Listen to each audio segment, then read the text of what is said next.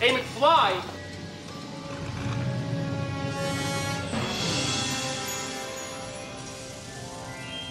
Всем привет! Это подкаст Музея кино «Эй, Макфлай» и я его ведущая Алиса Мамедова. Этот выпуск подкаста имеет особенный формат. Он посвящен режиссеру Керри Муратовой, которой в этом году могло бы исполниться 85 лет. И мы попросили нескольких киноведов поделиться небольшим рассказом про их любимый фильм у Керы Муратовой. Начну, пожалуй, с себя. А, когда я задумалась про любимый фильм, поняла, насколько сложно выбрать какой-то один. А, почему-то в данном случае особенно сложно. А, я с большой нежностью отношусь и к коротким встречам, и к долгим проводам, и к астеническому синдрому. Но в этом выпуске захотелось рассказать про фильм «Среди серых камней». Это картина 83 -го года, в основе сценария рассказ Владимира Короленко «В дурном обществе». Еще этот рассказ переиздавался в сокращенном варианте под названием «Дети подземелья». И думаю, многим он известен именно в таком виде. Хотя я знаю, что фильм «Среди серых камней» порезали, и сама Муратова отказалась ставить свою фамилию в титры, поэтому мы можем там увидеть надпись «Режиссер Иван Сидоров». Но мне кажется, это все равно удачная получилась картина.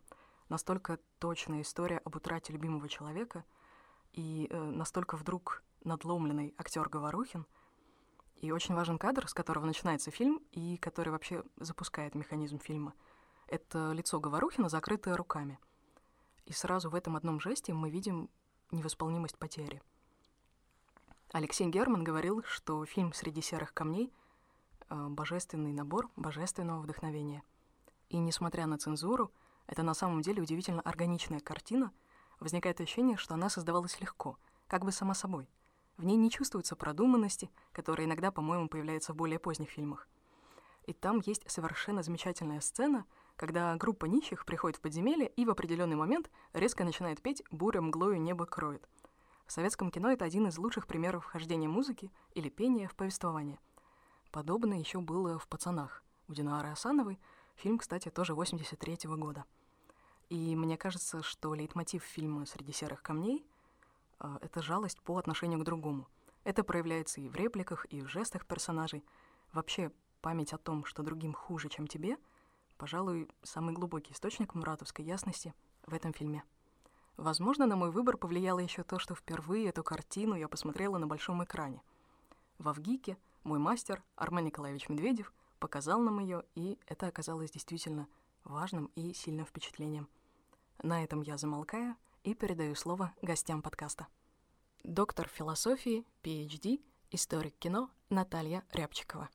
Если говорить о моем любимом фильме Киры Муратовой, то, наверное, я должна назвать «Чеховские мотивы» 2002 года, а, потому что в этом фильме для меня наконец-то э, стал понятен э, диалог Муратовой, язык Муратовой. И то, что когда-то казалось мне, когда я только начинала смотреть ее картины, а, вычурным или, может быть, нереалистичным, вдруг а, наконец-то проявила свою близость к реальности. И я говорю о первой части чеховских мотивов, которая основывается на а, рассказе Чехова «Тяжелые люди», и, в общем, занимает собой где-то треть фильма, вторую эм, большую, большую половину э, занимает э, вольная экранизация пьесы Татьяна Репина. И вот эта первая часть чеховских мотивов э, действие ее происходит, в общем, за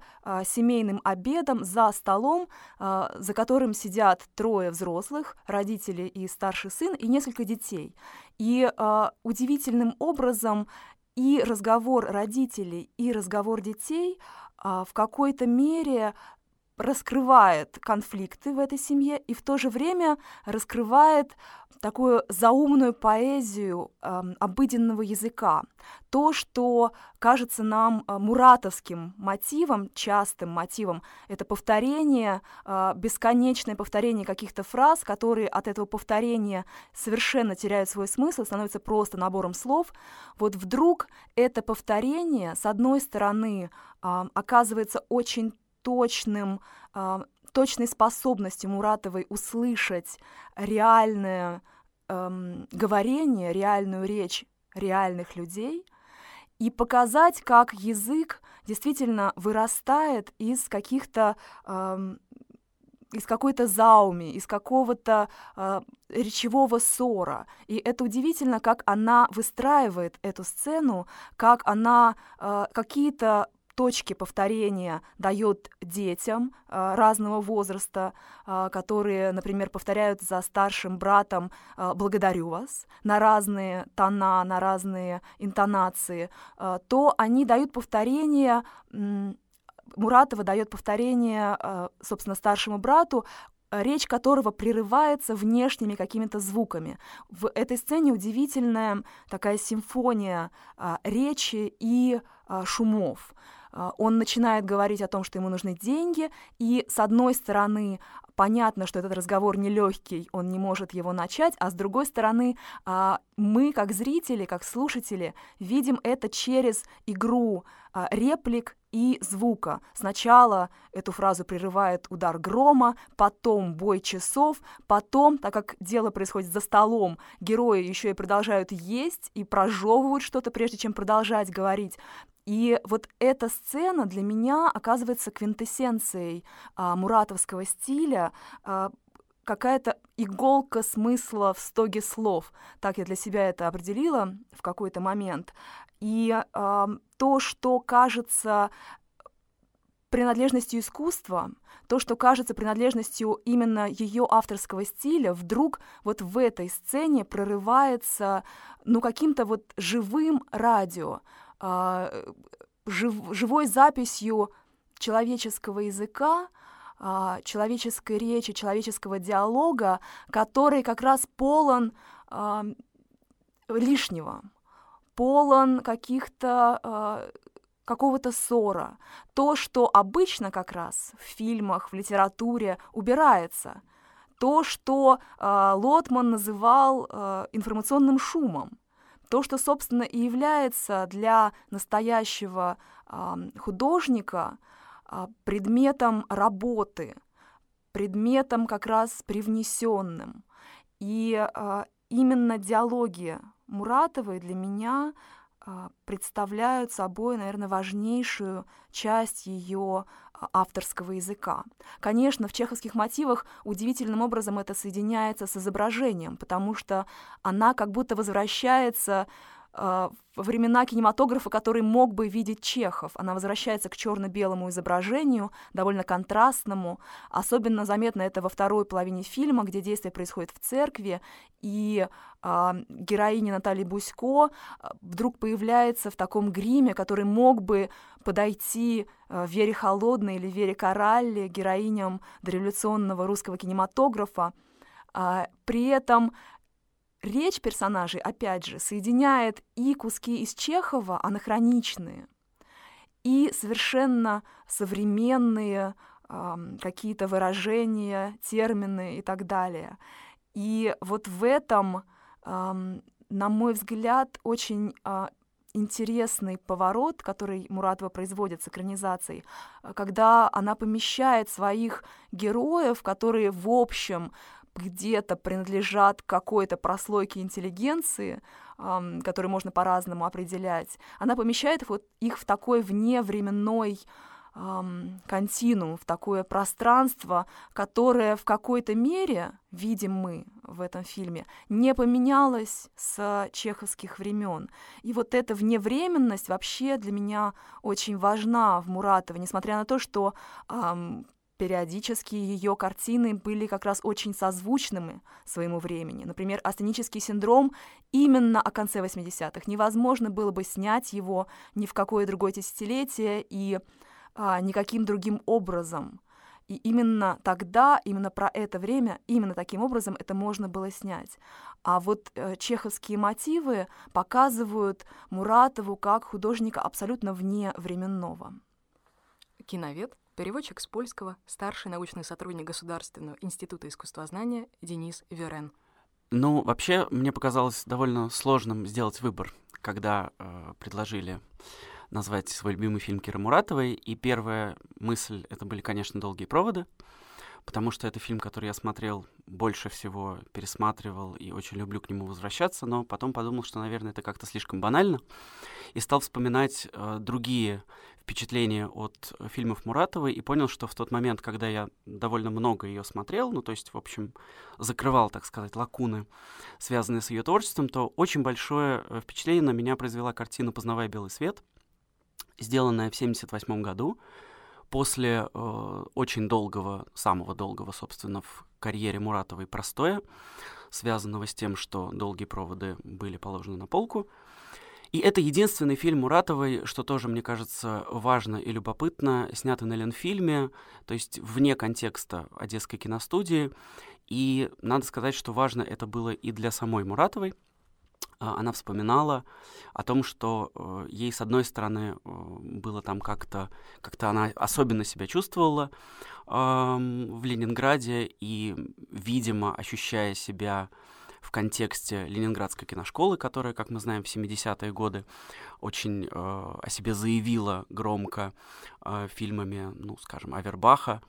Э, и в то же время э, не совсем своей тарелке она себя там чувствовала, поскольку, понятно, э, Ленинград — город такой очень э, культурный, интеллектуальный, где, как говорила Муратова, все правильно говорили по-русски, а, а она привыкла несколько к другому. И ее кино, э, «Познавая белый свет», это как раз фильм, который совершенно не вписывается, э, как всегда, как и другие ее работы, ни в традиции ленинградской школы, ни вообще в традицию советского кино. И это, мне кажется, здесь самое главное, потому что вроде бы по внешним приметам это э, такая вполне банальная мелодрама, история любовного треугольника, который разворачивается на стройке.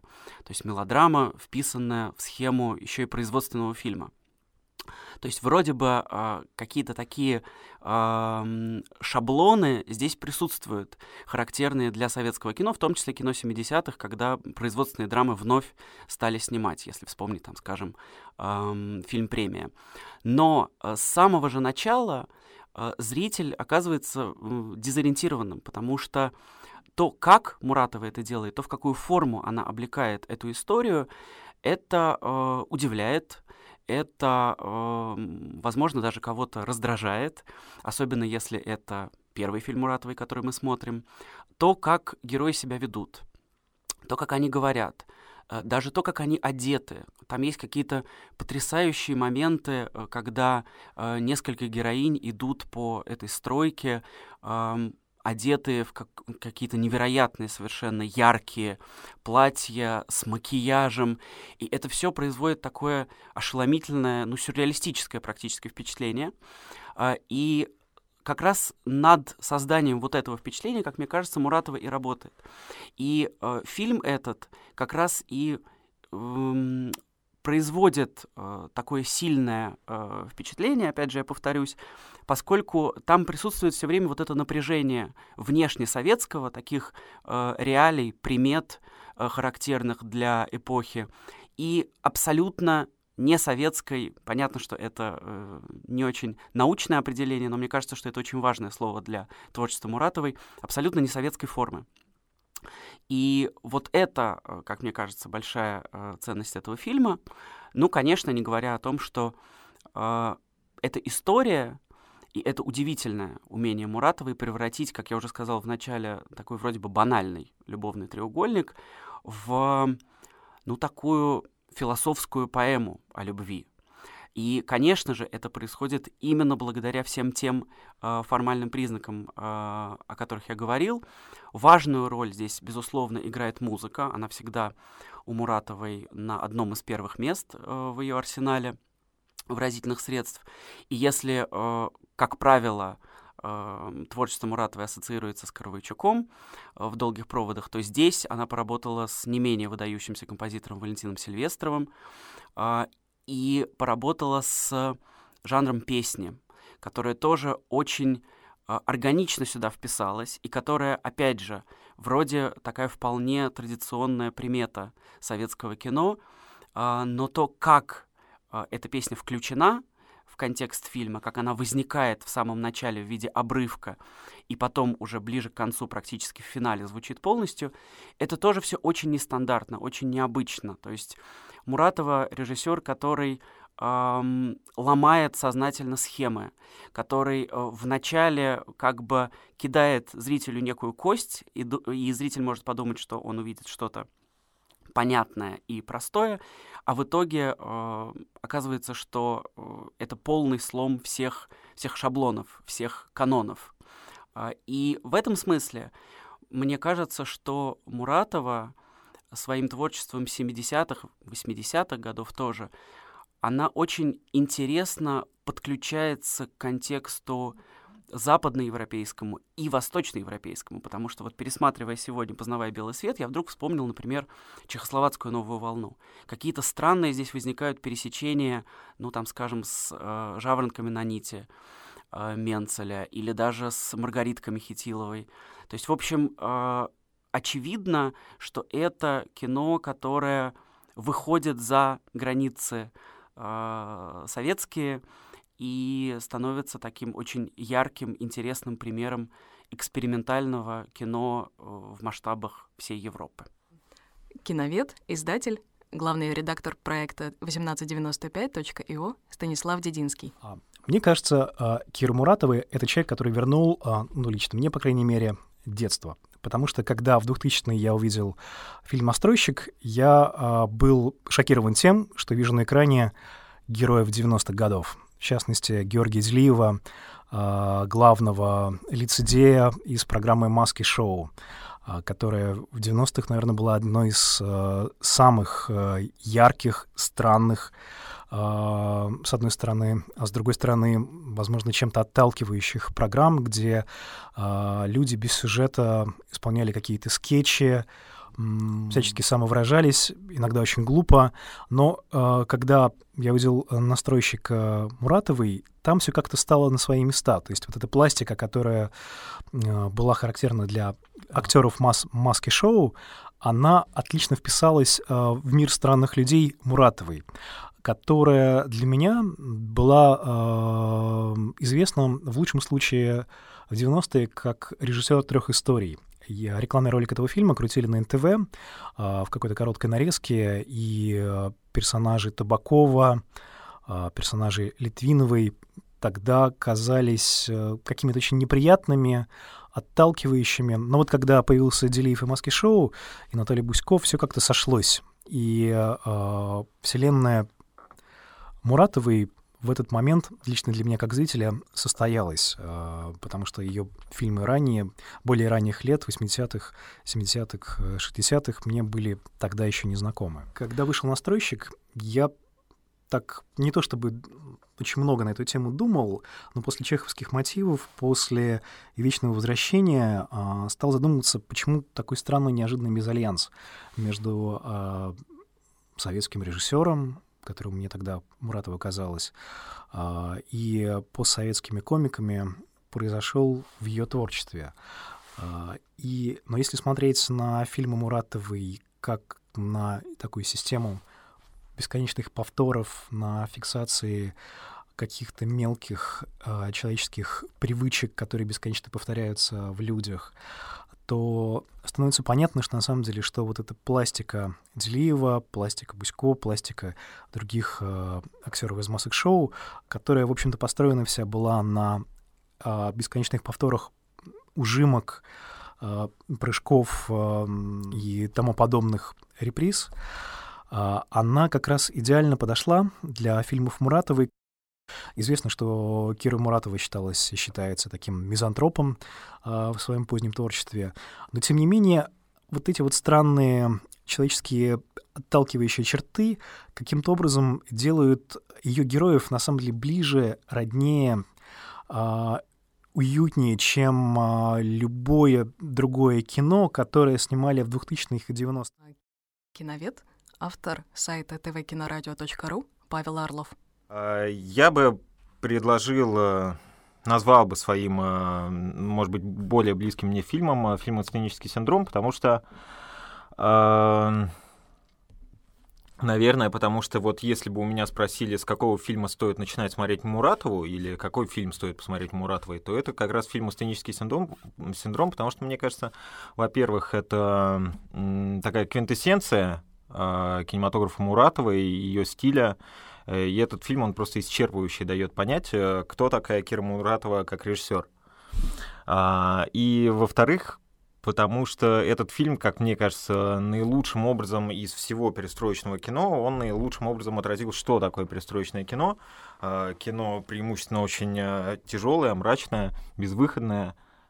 Если говорить по поводу стиля Муратова, почему, Муратова, почему этот фильм наилучшим образом ее отражает, то тут как бы есть все. Тут и постоянные вот эти и излюбленные ею повторения, и э, такая невнятная речь героев, когда ты не очень понимаешь э, вообще о чем и что они говорят. Uh, очень странная драматургия, то есть, uh, наверное, главная вещь, которая мне очень нравится в этой картине, это то, как она выстроена драматургически. Да, у нее есть две части, части, которые очень между собой эм, Отличаются части э, такие непропорциональные, одна короче, другая длиннее, такие два акта. И э, вот э, такой дисбаланс, что ли, драматургии, он, он очень классный, очень здоровский, очень э, вторящий атмосфере такой сюрреалистичной, сюрреалистичной и тяжелой атмосфере этого фильма.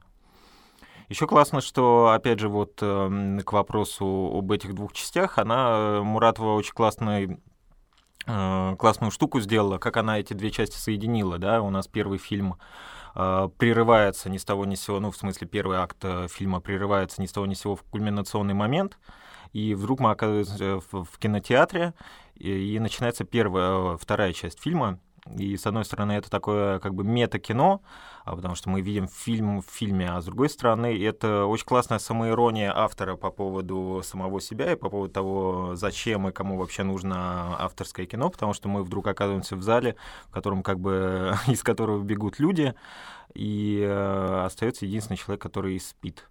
И это очень классная самоирония автора по поводу своего творчества. Немногие, я думаю, на такое способны. Этот фильм э, очень важен и интересен, потому что он нарушил целый э, ряд э, или подтвердил обрушение целый ряд э, табу, которые существовали в советском кинематографе. Потому что, например, в этой картине есть обнаженная натура, есть абсолютно тотальный пессимизм, есть, наконец-то, впервые в советском кино мат, который звучит с экрана, он звучит тоже так не очень разборчиво, но как бы в свое время это очень сильно производило впечатление, да и сейчас как бы тоже производят. А, и еще в этом фильме есть, на мой взгляд, одна из самых страшных, в принципе, сцен ну, в отечественном кинематографе точно. Это сцена на живодерне, а, где мы видим вот этих э, несчастных собак, обреченных э, дворовых. А, очень сильное впечатление производит. Не знаю, суммируя, я бы сказал, что это тот фильм, который производит очень сильное впечатление, который э, мощный, тяжелый, но который вообще никогда не хочется, если ты один раз его увидел, вообще больше никогда в жизни не хочется пересматривать. Вот. Э, классное кино, но одного раза в жизни, наверное, достаточно. Кинокритик, сотрудник музея кино Максим Семенов. Мне бы хотелось э, выступить с каким странным мемуаром, потому что все-таки передача мемориальная, всех с Новым годом наступающим, а, и рассказать странную историю своей жизни. Когда мне было лет 15, я много смотрел телевизор. Уже тогда я понял, что меня интересует кино, я чего-то пытался смотреть, но все это было довольно бессистемно, надо сказать. А еще я любил всякие комические шоу. Ну, кто в 15 лет не смотрит, там были «Деревни дураков» и «Маски-шоу» и что-то еще такое. И вот однажды, как помню, это было после школы, я включил телевизор на какой-то неочевидный канал, которого, которого уже с тех пор не существует, ну или он существует, там сережки из Германии продают, не знаю, что там с ним происходит, даже не помню, как он называется. И там был какой-то черно-белый фильм. А, я начал его смотреть, потому что мне показалось, что это что-то любопытное, когда ты пытаешься смотреть кино в молодости, кажется, что все черно-белое кино, оно хорошее, потому что это классика, а все цветное, оно тоже хорошая, потому что тоже может оказаться классикой на самом деле. И вот я смотрю, и там персонажи постоянно повторяли слова, ну то есть вот персонажи постоянно повторяли слова, слова постоянно повторяли персонажи, э, и вообще непонятно, что происходило. То есть сначала они долго-долго обедали, и кричали друг на друга, и повторяли слова, и несли какую-то чушь. Потом они все пошли в церковь, и там была куча персонажей из масок шоу. Я подумал, наверное, это какой-то странный выпуск масок шоу. Ну, мне было 15. И они там в церкви, идет служба, они говорят какие-то странные вещи, И что происходит, совершенно непонятно. Но это было настолько не похоже на то, что я видел до этого, хотя на тот момент я посмотрел какое-то количество классики, а, что я не мог отключить. Ну, то есть смешно мне не было, хотя я думал, наверное, это какая-то комедия. А, это было странно, и это очень сильно затягивало прямо невероятно затягивало. Вы уже догадались, скорее всего, что речь идет про фильм Киры Муратовой «Чеховские мотивы». И я не скажу, что с тех пор стал поклонником Муратовой и пересмотрел все, что у нее вышло тогда. Интернет все-таки был не настолько хороший, как сейчас, но я это запомнил, и это одно из э, воспоминаний, э, даже одно из событий, которое повлияло на какие-то мои синефильские пристрастия. Э, мне бы не хотелось анализировать это свое ощущение, потому что к чеховским мотивам я, пожалуй, с тех пор и не возвращался. Но когда я зачем-то пытаюсь подумать об этом фильме, я вдруг понимаю, что мне довольно сложно соотнести его с другими фильмами, которые я видел тогда, да, да и впоследствии. Это было огромное полотно, э, больше напоминающее картину Брейгеля, где жило огромное количество персонажей, как естественных, так и таких абсолютно цирковых, каких-то странных, эксцентрических.